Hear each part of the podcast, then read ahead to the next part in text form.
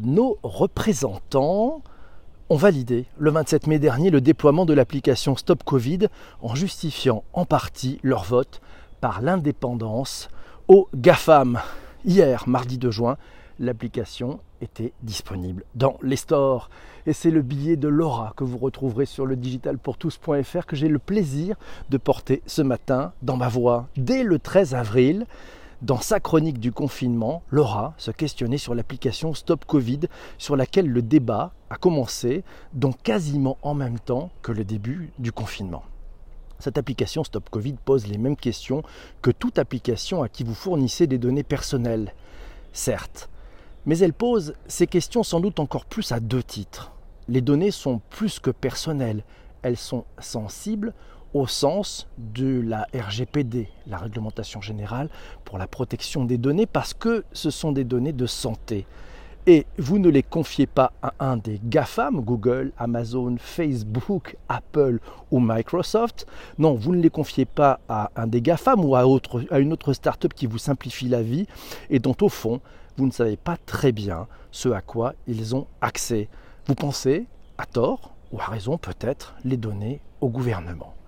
Le Conseil de l'ordre du Bureau de Paris s'est réuni le 26 mai dernier et a publié sa délibération. Une fois n'est pas coutume, nous la reprenons dans son intégralité dans ma voix euh, pour être certain de ne pas en déformer les propos, soyons précis. Le Conseil de l'ordre a relevé les risques réels de fuite de données médicales et professionnelles, mais également des risques d'atteinte aux droits fondamentaux et aux coûts sociaux d'un tel dispositif, outre le faux sentiment de sécurité que cette application procurerait.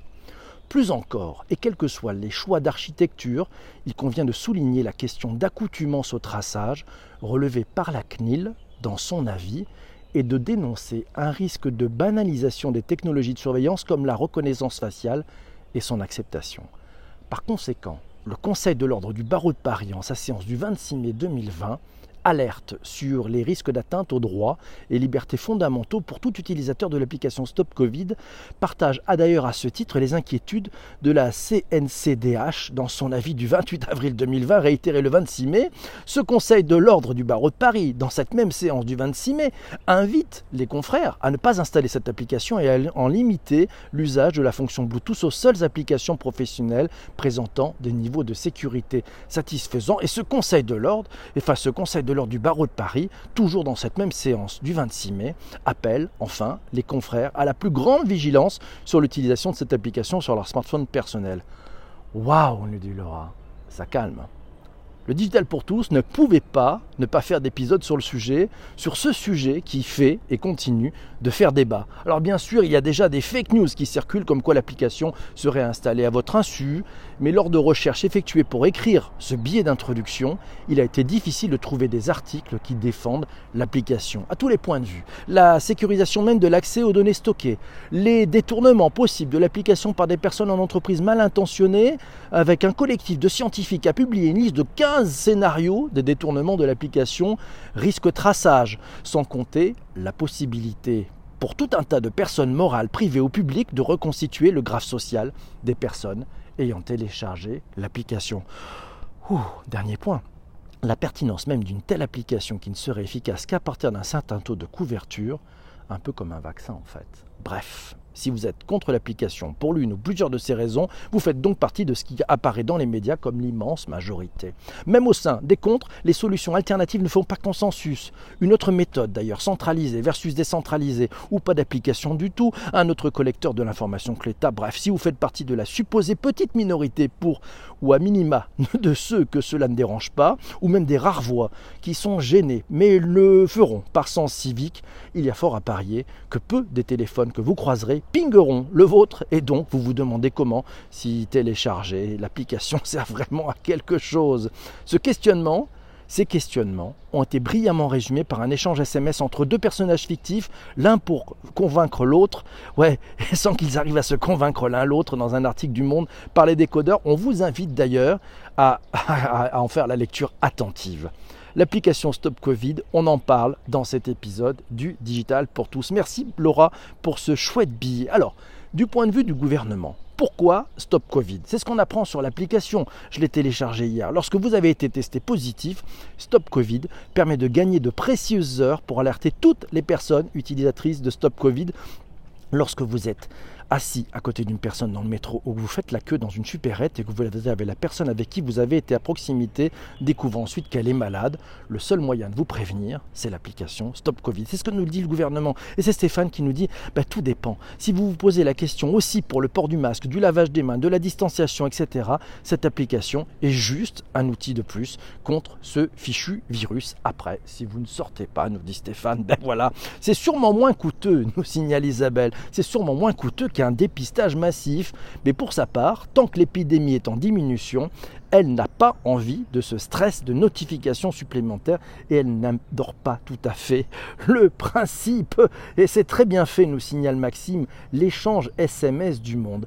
La question d'Arnaud, est-ce que cette application est open source? Je crois que le code est disponible sur GitLab. Voilà, ça doit être, possible d'aller voir le code si vous voulez, euh, effectivement pour voir ce qui se passe. Alors c'est Sanjay qui nous dit, oui mais les détenteurs de smartphones n'utilisent que 20% des applications téléchargées. Une lassitude s'installe d'ailleurs très vite chez les utilisateurs. Une énième application est-elle en conséquence nécessaire Pour la rendre utile, nous signale Sanjay, il faudrait que 60% de la population adulte la télécharge. Et c'est Catherine qui nous signale une publication qu'elle a faite pour ses salariés à ce sujet. On trouve ça sur, sur son blog. Je vous avais tout ça, bien sûr, tous les, tous les liens se trouvent comme chaque fois sur le billet, le tous.fr. Le lien pour le billet, vous le retrouvez dans les notes de ce podcast. C'est Laurence de Villiers qui dit j'ai activé Stop Covid pour prévenir les autres et je veux me protéger. Je peux le désactiver quand je veux. C'est ce qui est marqué sur l'application. On peut tout désactiver, on peut effacer les données qui sont sur son propre téléphone, on peut effacer les données qui sont sur le serveur. Bref, c'est plutôt bien fait normalement. Non, mais bon, c'est Isabelle qui nous dit qu'elle revient du centre-ville et les gestes barrières sont utilisés uniquement par les restaurateurs et les serveurs. Ceux qui utiliseront l'appli ne seront pas ceux qui sortent à son humble avis. Ça l'a vraiment énervé. Elle a bien raison, ça peut vraiment énerver. As usual, les décodeurs ont fait un vrai chouette job, nous signale Corinne et c'est Patrick qui nous dit le code est disponible mais pas l'ensemble du code. Et c'est ça qui tergiverse un tout petit peu. On peut déjà vérifier comment c'est mis en place, si c'est crypté, nous signale euh, Arnaud. C'est vrai. Catherine nous signale, tiens, l'avis de la CNIL du 25 mai, premiers écrans de Stop Covid, les premières fonctionnalités, c'était dévoilé par Cédric O. On trouve que ces tests, alors d'après Cédric O, hein, les tests montrent grosso modo que nous captons entre 75% et 80% des gens à proximité, soit à moins d'un mètre. On dit un mètre, mais avec le Bluetooth, ça sera peut-être 80 cm ou 1 mètre 20. L'application, selon Cédric O, marche suffisamment bien pour qu'on estime que la conséquence d'une notification soit que vous êtes en cas de contact ou que vous allez avoir le droit à un arrêt de travail et à un test, précise Cédric O. La relative imprécision de la mesure de proximité, sa fiabilité à 80%, qui résulterait donc à un faux négatif sur 5, ne suffit donc pas à décourager le membre du gouvernement, apprend-on dans cet article. C'est très intéressant. Merci Catherine. C'est Christiane qui, elle vient de le télécharger. Elle attend d'avoir une vraie vie de déconfiné. Ça, c'est pas mal. Et c'est Christian qui nous signale Stop Covid, volontariat pseudo, code unique pour se déclarer positif. C'est testé par Nenria et Orange et c'est une application temporaire pour prévenir au plus vite s'il y a eu un contact avec un cas avéré de coronavirus. Ah oui, c'est quand même ça le principe, hein. c'est quand même pour pouvoir protéger. Et on nous donne 10 masques si on installe cette application, je ne sais pas. Il y a beaucoup eu de polémiques, nous signale Sarah, autour d'une appli qui dit ce que les autres font. Ouais, et il faut rester sur place 15 minutes, nous dit Laurent sur la plage dynamique. On ne doit pas rester mobile. Et voilà, déjà 15 minutes, ça se fait. On va peut-être faire un sondage. On fera peut-être un sondage, effectivement. Et c'est Christine qui nous le dit.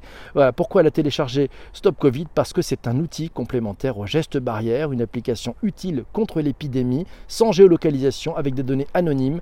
Qu'à la CNIL, ce ne sont pas des rigolos et que la paranoïa, c'est pas tout à fait son truc. C'est Sanjay qui nous dit cette application va bien au-delà de ce qu'exige la loi il y a beaucoup de clarifications qui doivent être apportées avant qu'il essaye ce dispositif et il ne ressent pas le besoin de faire appel à cette application Stop Covid. Et selon certains médias, toujours selon Sanjay, le coût du stockage des données collectées par l'application s'élèverait à presque 300 000 euros par mois. Est-ce que l'État peut justifier cette dépense? Oh, C'est pas forcément s'il y a des millions d'utilisateurs, c'est peut-être pas si cher que ça. Euh, on, pourra revenir. Alors si vous allez sur l'application, moi je l'ai téléchargé, vous apprenez que 1, ben, c'est très simple. Vous activez Vous activez cette application en utilisant le Bluetooth de votre téléphone. Stop Covid va détecter les téléphones des autres utilisateurs qui restent à proximité du vôtre.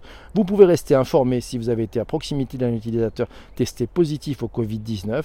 Et puis, vous restez protégé, vous protégez vos proches et les autres. Si vous effectuez un test Covid-19 et qu'il est positif, vous recevrez avec votre résultat de test un code à scanner et à saisir pour avertir anonymement les utilisateurs que vous avez croisés. C'est plutôt pas fait, fait en point de vue confidentialité. Euh, on apprend sur l'application que Stop Covid est conforme à la réglementation qui garantit la protection de vos données. Plus d'informations sur le RGPD bien sûr. Et puis comment les données sont échangées. Stop Covid utilise uniquement le Bluetooth de votre téléphone. Euh, vos données de géolocalisation ne sont ni enregistrées ni échangées. Le Bluetooth est utilisé pour obtenir une estimation sur la base d'un modèle statistique de la proximité entre deux téléphones. Et les données échangées entre les deux téléphones via Bluetooth sont des pseudo-identifiants. Un pseudo-identifiant est renouvelé automatiquement toutes les 15 minutes. Stéphane nous dit qu'il l'a téléchargé, il n'a aucune réserve avec cela. Il en dit d'ailleurs plus sur On refait le Mac. Ouais, ça c'est à la 28e minute, euh, je vous encourage. Et puis il nous dit qu'effectivement, on est en train de vivre la troisième phase. On a l'épidémie, la pandémie et maintenant c'est l'endémie. Shadia nous dit Je pense qu'elle va la télécharger pour tester, mais cela ne change rien au fait qu'elle est sceptique quant à son efficacité, quant à l'efficacité de cet outil qui dépend au final de la fiabilité des données qui y sont renseignées. Et comme toujours avec la data, c'est la fiabilité et la véracité des informations et leur complétude qui fait qu'on peut faire des modèles. Sinon, ça ne marche pas du tout. Sinon, ça ne marche pas du tout. Alors, les décodeurs du web, hein, Stop Covid, c'est très intéressant. J'ai pris quelques recopies d'écran. Stop Covid, c'est le nom de l'application de suivi de cas de contact du gouvernement lorsque deux téléphones mobiles dotés de Stop Covid sont à proximité pendant au moins 15 minutes à moins d'un mètre. L'application enregistre sur chacun des appareils qu'ils ont été proches l'un de l'autre. Si le possesseur de l'un des deux est diagnostiqué positif au Covid-19, dans les deux semaines suivantes, une alerte s'affiche sur les téléphones de celles et ceux qu'il a côtoyés et leur demande de s'isoler et de contacter leur médecin car ils risquent d'être porteurs de la maladie. Bonjour à Cyril qui vient de nous rejoindre. Et oui, donc euh, cette application, la vraie question que vous pouvez vous poser, c'est peut-être une question d'éthique, c'est peut-être une question de civisme, c'est peut-être une question d'avoir aussi un peu la pétoche.